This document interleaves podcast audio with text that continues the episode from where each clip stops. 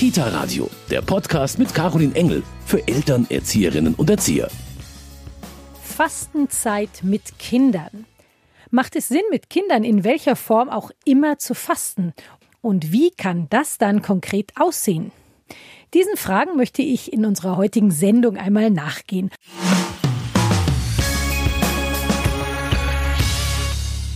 Mein Name ist Caroline Engel. Schön, dass Sie wieder die Zeit finden, bei uns reinzuhören. Wenn ich an meine eigene Kindheit zurückdenke, dann habe ich die Fastenzeit eigentlich immer als eine ziemlich düstere Zeit in Erinnerung. Als Kind konnte man diesem ewigen Reden von Verzicht ja eigentlich nicht so viel abgewinnen. Und wehe, wenn man dann doch mal die Salami am Pausenbrot hatte, wenn eigentlich Fleischlosigkeit gepredigt wurde. Als Kind bekam man dann regelmäßig ein schlechtes Gewissen, ohne überhaupt richtig zu verstehen, warum. Wie sieht es mit dem Umgang mit der Fastenzeit dagegen heute aus? Und wie kann es gelingen, auch mit Kindern die Fastenzeit sinnvoll zu gestalten? Um das herauszufinden, habe ich mich gleich am Aschermittwoch im Kindergarten des St. Josefsheims mal im Morgenkreis der Eulengruppe umgehört. Wir sind die Eulenkinder. Und wie Sie hören, starten die Kinder da durchaus fröhlich in die Fastenzeit. Von bedrückter Stimmung kann also gar nicht die Rede sein. Trotzdem waren die Kinder aber durchaus in der Lage, mir zu erklären, warum der Beginn der Fastenzeit dann doch auch ein wenig traurig ist. Äh, weil dann ist halt nicht mehr das, wo so geschmückt ist alles und wo man verkleidet überall hingeht und wo es Kuchen gibt und so. Das ist schon traurig. Was bedeutet nun aber Fasten? Die Kinderpflegerin Heidi Lehr erklärt das den Kindern folgendermaßen. Darf ich auch auf Karotten verzichten? Ja. Warum jetzt nicht? Weil es gesund ist. Weil es gesund ist, weil wir sagen ja, wir verzichten in der Fastenzeit auf etwas, was nicht so gut ist und was wir jetzt an Fasching im Überfluss hatten. Und darum sagt man in der Fastenzeit, ich möchte auf etwas verzichten. Entweder auf Süßigkeiten oder auf irgendwelche Dinge, die blöd sind. Schlagen, zwicken, hauen, schubsen Oder Kaugummi. oder Kaugummis. Ja, wichtig wäre, wenn man sagt, ich verzichte in der Fastenzeit auf, hm, hm, hm, dass man auch versucht, dass man es einhält. Und was das alles sein kann, dazu fällt den Kindern auf Anhieb auch gleich jede Menge ein.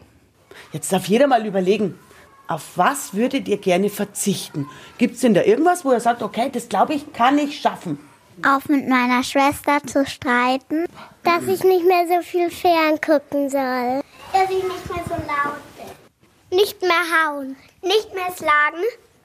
Aber auch wenn es darum geht, auf welche nicht so gesunden Speisen verzichtet werden könnte, wird klar, dass die Kinder schon ganz genau wissen, was da dazugehört. Also Gummibärchen, ähm, Eis, so Lollis, Kaubonbon, Lunchpastell, Schokoeier. Doch auf was wären die Kinder der Eulengruppe denn tatsächlich bereit, die ganze Fastenzeit lang zu verzichten? Das versucht die Kinderpflegerin in der Eulengruppe mit den Kindern gemeinsam zu klären. Jetzt können wir vielleicht mal überlegen, wir in der Eulengruppe, auf was wollen wir verzichten? Auf was könnten wir denn alle in der Eulengruppe im Kindergarten verzichten? Was schaffen wir? Ist einer von die Treppe runtersupsen? Nicht schubsen könnten wir schaffen. Nicht zicken, wenn man ins Bett gehen muss? Okay, das finde ich auch schön. Haut jetzt in der Eulengruppe nicht ganz so hin, aber zu Hause finde ich es schön. Aber auf was könnten wir denn in der Eulengruppe noch verzichten? Nicht mehr schreien. Nicht beim Mittagessen Blödsinn machen. Beim Mittagessen nicht die Füße auf den Tisch tun. Haben wir denn die Füße auf dem Tisch? Um Gottes Willen. nee, also die Füße haben wir bitte nie am Tisch. Auch nicht zu Hause. Da können wir gut drauf verzichten, weil wir das gar nicht machen. Herauszufinden, auf was alle in der Gruppe verzichten könnten, ist zunächst gar nicht so einfach. Doch am Ende findet sich doch ein Fastenvorsatz, auf den sich alle einigen können. Sollen wir uns darauf einigen, dass wir in der Ruhephase eine Stunde lang versuchen, leise zu sein? Ist das unsere Fastenregel? leise sein und kein Blödsinn machen während der Ruhephase. Das merken wir uns. Und heute Mittag fangen wir damit an. Und schon ist er gefunden, der Fastenvorsatz 2020 in der Eulengruppe im St. Josefsheim. War gar nicht so schwer. Für mich war es besonders schön zu beobachten, dass der Gedanke, auf etwas verzichten zu müssen, gar nichts war, was die Kinder irritiert oder gar geängstigt hat. Im Gegenteil. Sie haben offenbar von sich aus ein sehr gutes Gespür dafür, was ihnen nicht gut tut und worauf sie daher auch gerne mal verzichten wollen. Die Fastenzeit kann auch einem Erwachsenen ja ganz schön lang erscheinen. Gerade für Kinder, die noch keine so feste Zeitvorstellung haben, ist es da wichtig, Unterstützung zu bekommen, wenn es darum geht, eine Vorstellung davon zu entwickeln, wie lang die Fastenzeit denn überhaupt dauert. Das Warten auf Weihnachten wird im Advent mit einem Adventskalender leichter. Für die Fastenzeit hat die Kinderpflegerin Heidi Lehr den Kindern eine ganz ähnliche, unkomplizierte Hilfe mitgebracht. Ein Ausmalbild für die ganze Gruppe. Darauf ist zunächst einmal nur eine Blätterranke zu sehen. Aber wie viele Blätter sind da eigentlich? Und was können die für die Fastenzeit bedeuten? Schaut, was ich dabei habe. Hier ist die Fastenzeit aufgemalt. Jetzt wird es schwierig. Jetzt zählen wir mal. Jedes Blatt ist ein Tag und jetzt zählen wir mal, wie viele Tage die Fastenzeit dauert. Zählt ihr mit, ich helfe euch. Eins, zwei, drei, vier, fünf, 36, 37, 38, 39, 40. 40 Tage dauert die Fastenzeit. Und jeden Tag im Morgenkreis, wenn wir uns treffen, können wir, wenn wir es geschafft haben, in der Ruhephase leise zu sein, eines von den Blättern hier grün ausmalen. Wenn es mal nicht funktioniert hat, wer hat dann eine Idee? Wir malen es rot aus. Malen wir es rot aus. Ist jetzt auch nicht schlimm, kann ja passieren, dass man das mal nicht schafft. Und dann können wir schauen, wie viel grüne Blätter haben wir geschafft und wie viele rote Blätter haben wir geschafft. Für die Pädagogin ist es auch in der Fastenzeit wichtig, den Kindern einen einfachen Einstieg in dieses Thema zu bereiten. Und natürlich darf das auch Spaß machen. Ja, natürlich muss man es so verpacken, dass es auch so natürlich auch begreifen, aber auch natürlich auch Spaß dran haben.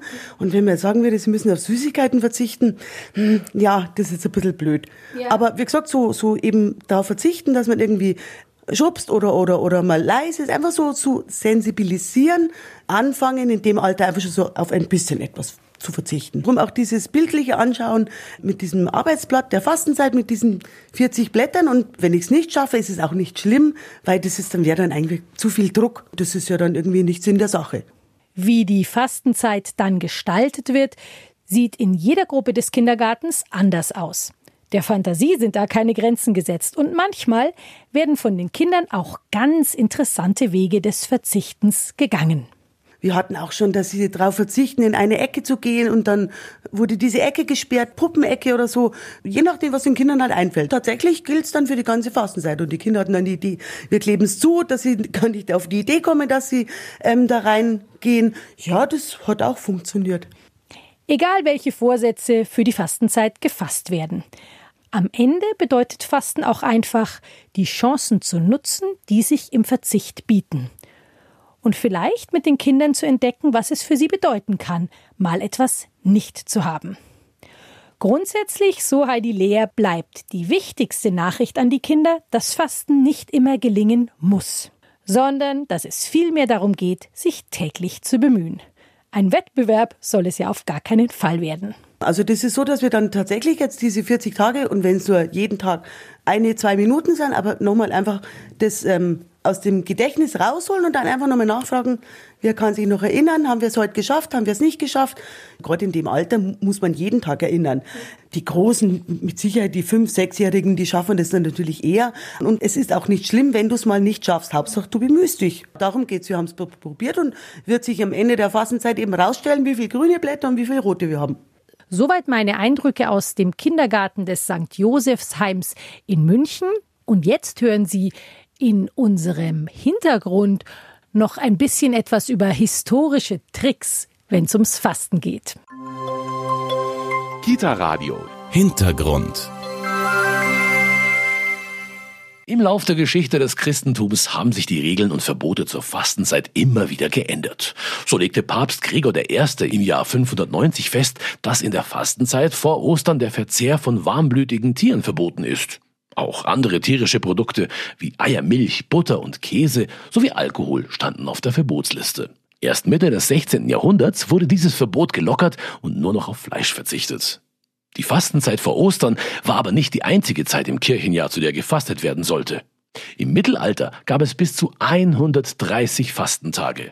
Vor allem in den Klöstern wurden daher verschiedene Tricks erdacht, um die strengen Fastenregeln zu umgehen. So wurden Vögel kurzerhand zu Wassertieren erklärt und als solche mit Fischen gleichgesetzt, weil Vögel laut der Schöpfungsgeschichte am selben Tag wie die Fische erschaffen wurden. Beim Alkoholverbot waren die mittelalterlichen Mönche besonders erfinderisch. Während sie während der Fastenzeit ihr selbst gebrautes Starkbier verköstigten, beriefen sie sich auf die Regel, dass Flüssiges das Fasten nicht bricht. Eine Kostprobe des Bieres wurde sogar zum Papst nach Rom geschickt. Bis es dort ankam, war es allerdings verdorben. Und daraufhin befand der Papst, dass dieses ungenießbare Getränk für die Fastenzeit gerade recht sei. Spezielle Kreativität bewiesen der Überlieferung nach die Mönche des Klosters Mauerborn in Schwaben. Sie mischten kleingehacktes Fleisch mit Spinat und Kräutern und versteckten es unter einem Teigmantel. Auf diese Art sollte Gott ihr Fastenbrechen nicht bemerken. Ganz nebenbei wurden so die Maultaschen erfunden, die im Volksmund auch Herrgottsbescheißele genannt werden. Fasten mit Kindern, das ist heute unser Thema. Und ich wollte von einer Mutter einmal hören, wie man das Thema Fasten vielleicht auch in der Familie gut thematisieren kann. Dazu bin ich im Gespräch mit Tanja Stöbe. Sie ist selbst Mutter von zwei Töchtern. Hallo Tanja. Hallo. Tanja, wenn ich selber an meine Kindheit denke, an die Fastenzeit damals in den 80er Jahren, ich habe da eher immer so ein bisschen so ein ungutes Gefühl, irgendwie eine Zeit mit Verboten. Aber grundsätzlich wurde das bei uns in der Familie gar nicht groß thematisiert. Wie sah das denn bei dir aus? Also grundsätzlich war es immer so, dass ganzjährig freitags auf Fleisch verzichtet worden ist. Das hatte nicht nur was mit der Fastenzeit zu tun. In der Fastenzeit selber gab es dann keine besonderen Regelungen. Ich weiß nur noch diese Feste, ich nenne es jetzt Feste wie Palmsonntag, Karfreitag und sowas. Das wurde dann in der Fastenzeit schon auch zelebriert, ja. Wir haben jetzt vorhin in der Sendung gerade gehört, dass es durchaus jetzt auch Kindergärten gibt, die die Fastenzeit schon auch in den Fokus rücken. Wie siehst du das heute? Denkst du, es ist ein guter Ansatz, mit Kindern jetzt auch die Fastenzeit bewusst zu erleben? Auf jeden Fall. Ich finde es nur sehr schwer erklärbar, was das immer mit Verzicht zu tun hat. Was das mit der Fastenzeit auf sich hat, das finde ich schwierig. Also da müsste man vielleicht schon mal noch einen Familiengottesdienst besuchen, wo einem jemand anders das auch nochmal erklärt. Mhm. Geht mir ehrlich gesagt genauso, weil ich finde, die Fastenzeit ist doch für Kinder gar nicht so einfach zu vermitteln. Ja, dass es auch nicht bedrückend wird. Oh Gott, ich muss jetzt wochenlang auf schöne Dinge verzichten. Trotzdem, was ich jetzt mitgekriegt habe, war, dass Kinder doch dann auch so ein ganz gutes Gefühl dafür haben, auf was sie mal verzichten wollen oder was ihnen vielleicht tatsächlich nicht so gut tut. Habt ihr sowas in der Familie auch, dass man sagt, wir gucken mal, auf was könnten wir denn verzichten? Ja, das machen wir schon seit ein paar Jahren. Tatsächlich das Thema Süßigkeiten. Darauf wird verzichtet. Und das war jetzt ganz lustig. Am Wochenende wollte ich ein Stück Kuchen kaufen und da hat mich meine Kleine belehrt und hat gesagt, ja Mama, es ist doch Fastenzeit. Ja, wir versuchen das immer wieder, aber halten es tatsächlich nicht unbedingt durch zum Schluss. Aber immerhin ist es mal wieder ein sich besinnen auf, es geht auch ohne dass man es wirklich über die Wochen durchhält, finde ich so schwierig, ja. Das immer wieder ins Gedächtnis zu bringen. Also äh, im Kindergarten im St. Josefsheim haben die das ganz schön gemacht mit einem Fastenkalender, wo man wirklich jeden Tag dann auch sieht, ah, habe ich heute den Fastenvorsatz eingehalten oder nicht. Mir geht's in der Familie auch so. Am Anfang sind meine Kinder tatsächlich mit relativ viel Eifer dabei und sagen, oh, ich möchte auf dieses verzichten, auf jenes. Das hält dann so eine Woche bis zehn Tage und dann müsste man schon immer wieder sagen, sag mal, wie sieht's eigentlich aus mit deinem Fastenvorsatz? Ja, wobei ich immerhin denke, wenn man es nicht 100 Prozent durchhält, schon allein, dass man es 80 Prozent durchhält, finde ich, ist auch schon mal was, da hat man auch schon mal was erreicht, sagen wir es so. Ich mir selber habe versucht, mir zu verordnen, etwas weniger Medienkonsum, aber äh, muss ich ehrlich gestehen, das gelingt mir noch nicht so gut. Ich habe äh, vor kurzem mit einer Freundin gesprochen, die hat gesagt, sie verordnet sich dieses Jahr das Fasten vom Fasten, nämlich deswegen, weil sie gemeint hat, sie hat sich in den letzten Jahren so viel Druck gemacht, immer auch wirklich zu fasten, dass sie sich dieses Jahr einmal spart. Ja, das finde ich eigentlich auch ganz witzig. Ich glaube, das wird der Meinung meines Mannes entsprechen. Das heißt, bei euch in der Familie, wenn gefastet wird, ist dann der Papa ausgenommen? Naja, also ich glaube, er redet einfach nicht viel drüber und macht es dann so, dass es alle anderen nicht mitkriegen. Aber man muss ganz ehrlich sagen, also wir Damen sind katholisch, er ist evangelisch und ich glaube, das ist einfach auch ein bisschen noch eine andere Geschichte, wie man in der Familie halt einfach mit aufwächst, ja. Aber trotzdem ist es in der heutigen Zeit, finde ich, das Thema Fasten oder sagen wir mal Verzicht schon etwas, was doch interessanter denn je ist, wenn wir jetzt auch mal auf Themen wie Nachhaltigkeit und verantwortungsbewussten Lebensstil denken. Ja, auf jeden Fall. Nur, glaube ich, helfen dann diese 40 Tage nicht.